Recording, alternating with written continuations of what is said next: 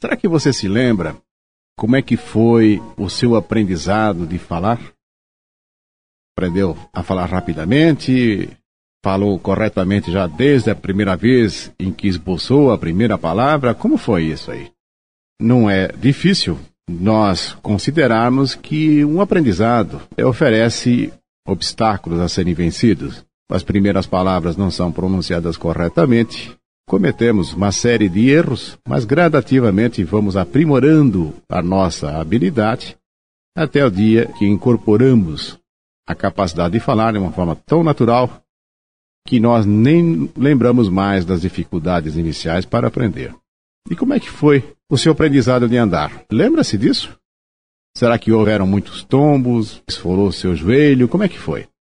Ou será que foi um superdotado e logo no primeiro passo adquiriu uma habilidade para caminhar, para quem sabe até para correr, para pular. Todos nós, quando damos nossos primeiros passos, enfrentamos dificuldades pela inabilidade de conjugarmos nossas capacidades físicas para poder realizar essa atividade. E como foi aprender a ler, a escrever? Houveram muitos erros nessa ocasião? Ou o aprendizado foi sem erros? Quero conversar a respeito do erro e como é que você lida com essa questão. Quando eu estiver se referindo a essas experiências da vida, aprender a falar, a andar, aprender a ler, a escrever, aceitamos com naturalidade a existência de erros nesse processo de aprendizado. Podia perguntar para você: se recorda de alguma coisa que você tenha aprendido em sua vida em que o erro não estivesse presente? Lembrou de alguma coisa? Provavelmente não. Em tudo aquilo que nós aprendemos, em toda nova habilidade que nós buscamos, sempre haverá essa constante do erro. Por que será que nós não aceitamos com naturalidade a ocorrência de erros na nossa vida quando nós levamos essa questão para outras circunstâncias? Eu diria que o aprendizado fundamental, aquele que realmente conta, é aprender a viver. Aprender a viver envolve a maneira correta de nós nos relacionarmos com o mundo, com as pessoas, com as coisas que vão fora de nós e conosco mesmo. Quando nós estamos nos referindo a aprender a viver, aparentemente não existe a propensão de nós aceitarmos com naturalidade a existência de erros. Muito ao contrário, nós acabamos exercendo uma vigilância feroz no sentido que o erro seja de alguma forma combatido. E fazemos isso em relação aos outros e fazemos isso também em relação a nós. Nós poderíamos começar a analisar alguns aspectos envolvendo a questão do erro. O que será que nos leva a errar? Se nós estivermos nos referindo ao nosso aprendizado de andar, de falar, de escrever, nós não temos nenhuma dificuldade em localizarmos a origem do nosso erro na falta do nosso conhecimento, na falta da nossa habilidade de exercermos essas atividades. Mas quando estivermos nos referindo aos fundamentos da vida, aprender a viver, quando os erros aí aparecerem, é muito comum que as pessoas comecem a encontrar aí uma outra origem para os erros, que seria a maldade, seria um lado negro que cada um de nós carrega, que nos levaria à realização desses erros. Será que é assim? Fica uma grande questão: onde é que nós estabeleceríamos uma fronteira? No sentido de localizar os erros que seriam provenientes da simples ignorância, da simples inabilidade, e onde é que apareceriam os erros que seriam decorrentes de uma atitude impulsionada pelo mal? Será que existe essa fronteira? Se nós consultarmos os conhecimentos na área espiritual, nós vamos localizar uma afirmativa que a nossa origem foi o início de simplicidade, início de ignorância, portanto, da ausência de conhecimento. Em momento algum nós encontramos uma afirmativa que a criatura de Deus traz em seu íntimo, em sua essência, alguma coisa que possa ser classificado como uma tendência maléfica como um lado escuro que o levaria a praticar o mal. Mas nós podemos fazemos uma série de indagações para ajudar a que cada um forme um juízo mais adequado a respeito do erro. Você gosta de errar? Já houve algum momento na sua vida que você tivesse acordado de uma forma desequilibrada e tivesse afirmado para você mesmo: hoje é o dia que eu vou realizar um monte de coisa ruim, de maldade, e eu vou prejudicar as pessoas, eles vão ver com quem estarão lidando no dia de hoje. Já aconteceu uma coisa como essa na sua vida? Quando nós fazemos essa pergunta para nós mesmos, percebemos que, de fato, não nos recordamos de um momento que, de uma forma deliberada, tivéssemos nos proposto a praticar um erro. Veja bem, esta é uma questão fundamental. O erro não comparece porque nós queremos errar. Você quer cair quando está aprendendo a andar? Tropeçar nas letras quando está aprendendo a ler, a escrever? Tropeçar ainda nas palavras também quando está aprendendo a falar? Ou quando você está aprendendo a andar de bicicleta você quer cair? É este o propósito? Evidente que não. O que nós queremos é adquirir uma nova habilidade e vencermos as dificuldades do aprendizado. Quando você está num relacionamento com uma pessoa, você busca um relacionamento porque você quer errar? Porque você quer criar problemas? Seria esse o propósito de um relacionamento? Claro que não.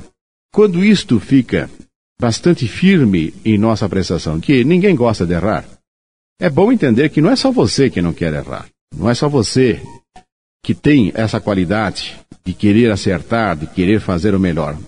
Todos nós temos essa condição. Ainda que nós reconheçamos em nós essa capacidade de não errarmos por querermos, quando nós olhamos para os outros, não é bem essa a conclusão que nós chegamos. Normalmente nós achamos que as pessoas tinham alternativas extraordinárias e ela foi escolher exatamente a pior das alternativas. Essa possibilidade não existe, porque existem mecanismos em nós que nos levam a realizar sempre o melhor que nós temos à nossa disposição. Isso quer dizer que se nós não tivermos realizado algo melhor, ou por outra, se aquilo que nós tenhamos realizado foi sofrível, não é porque nós tínhamos uma outra alternativa e, e, optamos por fazer a pior. Nós acabamos sempre fazendo a melhor, ainda que ela seja deficiente, ainda que ela seja insuficiente. Mas não há uma intenção de querer realizar o pior, de escolher entre as alternativas a sua pior alternativa. Nós estamos conversando hoje a respeito do erro, como é que nós lidamos com o erro. Quando nós olhamos as crianças a cometer equívocos, nós não temos nenhuma dificuldade para entendermos o que está acontecendo. São criaturas em níveis evolutivos diferentes do adulto, em níveis de consciência diferentes e, e portanto, estarão sujeitos a cometer equívocos. Para quando nós olhamos para os adultos, Partimos de um pressuposto que todos os adultos estão no mesmo nível de entendimento, no mesmo nível de consciência. E isso não acontece. Quando nós tomamos esse pressuposto como verdadeiro, faz que nós tenhamos equívocos imensos na interpretação do que é que levam as pessoas a agir de uma forma ou de outra. Eu vou dar um pequeno exemplo aqui para mostrar a diferença que pode estar envolvida num nível de consciência diferente. Vamos supor que uma expedição resolva penetrar numa selva não explorada para contactar os índios que aí vivem, que não tivesse tido ainda nenhum contato com a dita civilização. Essa expedição se apronta, vai para lá, munida de uma série de recursos, e chega numa determinada tribo. No momento que os guerreiros, os caçadores, não estavam presentes, estavam na aldeia as mulheres, as crianças e os velhos. Fizeram uma aproximação com aqueles que ali estavam presentes. No meio dessa atividade toda, verificam que uma criança estava atravessando uma dificuldade de doença, estava com uma crise de apendicite aguda. O médico logo se prontificou a tomar uma iniciativa no sentido de fazer a cirurgia que um caso desse requer. E a criança é colocada em cima um suporte qualquer, e o médico, com os procedimentos adequados, segundo o entendimento da sua medicina, é, começa a realizar a cirurgia e faz inclusive a incisão no local adequado. Quando chega nesse momento os, os guerreiros, chegam os caçadores que estavam fora, que nunca tinham tido contato com médico, muito menos com homens da civilização. O chefe ficou olhando ali a menina cheio de sangue em função da cirurgia. Não tenha a menor dúvida. Utiliza-se do seu arco, da sua flecha, das suas armas e veio parte para agredir o médico que estava realizando aquela operação. No nível de consciência do guerreiro, do chefe, o propósito dele querer agredir o médico é um propósito equivocado? No nível de consciência dele era o melhor que ele teria a fazer. Estaria reagindo àquilo que ele estava entendendo ser uma agressão. Se nós partimos do pressuposto que todos têm o mesmo nível de consciência, é claro que nós íamos cobrar desse índio um comportamento diferente. E na medida que esse comportamento acabou não acontecendo, partiríamos logo para o castigo, para a punição. Mudaria alguma coisa na percepção, no entendimento desse índio? Fosse proposta uma punição por aquilo que ele estava tentando realizar? É claro que não. Então aí fica um ponto fundamental. Nós temos que ter muito cuidado quando estamos avaliando o resultado das coisas que as pessoas fazem ou que não fazem. Em que nível de consciência será que essa criatura está? Isso pode valer para você mesmo você acaba se cobrando de uma forma aguda, seu nível de consciência, de conhecimento, não está lhe permitindo ter uma atitude diferente ter um resultado melhor.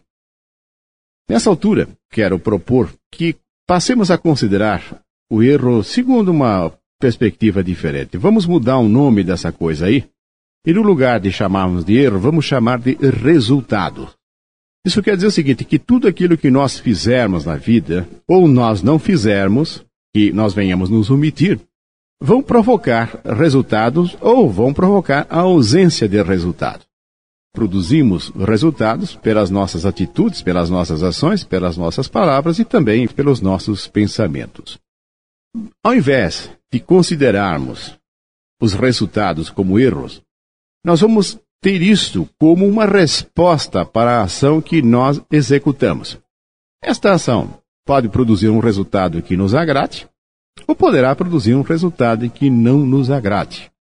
Como é que nós temos que considerar esta informação que nós recebemos? Ela é extremamente valiosa porque sem a informação do resultado que cada uma das nossas ações provoca ou da ausência das nossas ações implica, que nós vamos estar totalmente desorientados na vida, não vamos saber se nós devemos prosseguir, se nós devemos alterar, tomar uma outra direção.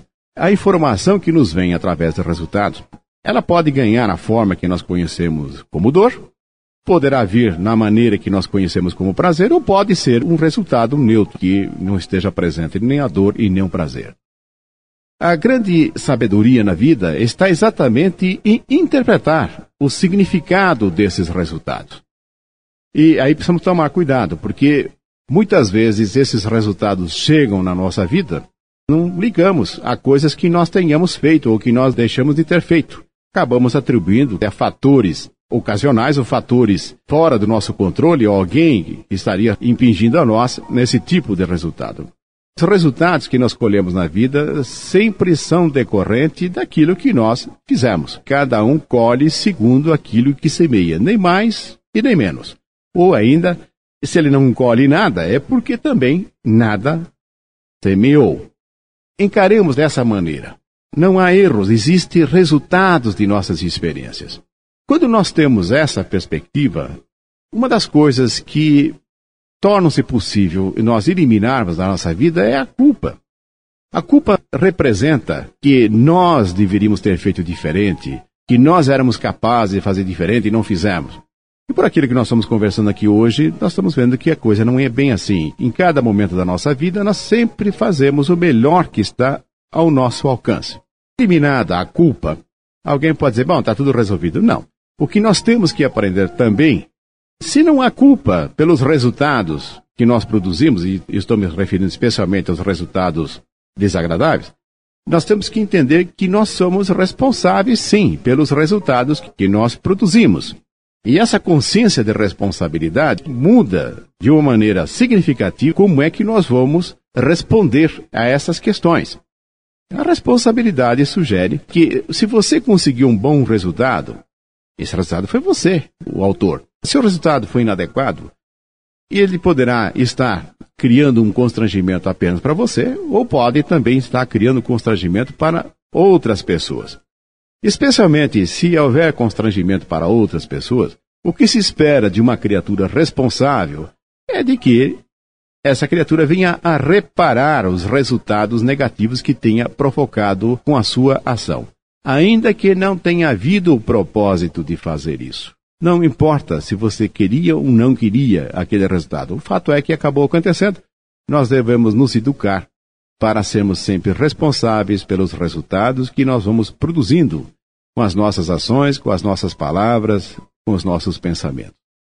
Isso produziria já uma mudança dramática na visão do mundo se nós adotássemos essa postura, por exemplo, na educação das crianças. Nós levamos ainda muito mais no sentido de querer fazer as crianças sentirem-se com a culpa pelas aquelas coisas desagradáveis que elas fazem desagradáveis, segundo o nosso entendimento. Nós acabamos inibindo a própria ação da criança quando, se nós focarmos na vida das crianças a busca pela compreensão da responsabilidade e levarmos a elas a agirem segundo essa perspectiva, nós vamos verificar que a sua educação será muito mais rica e não haverá nenhum desestímulo, portanto, a que ela venha tomar iniciativas. Acredito que aquilo que nós conversamos aqui hoje pode ensejar a cada um a possibilidade de pensar a respeito do erro, como é que lida com o erro. Será conveniente ainda voltarmos a abordar esse assunto. Eu espero que você possa ter experiências fabulosas, de muita paz, de muita tranquilidade e de muito sucesso.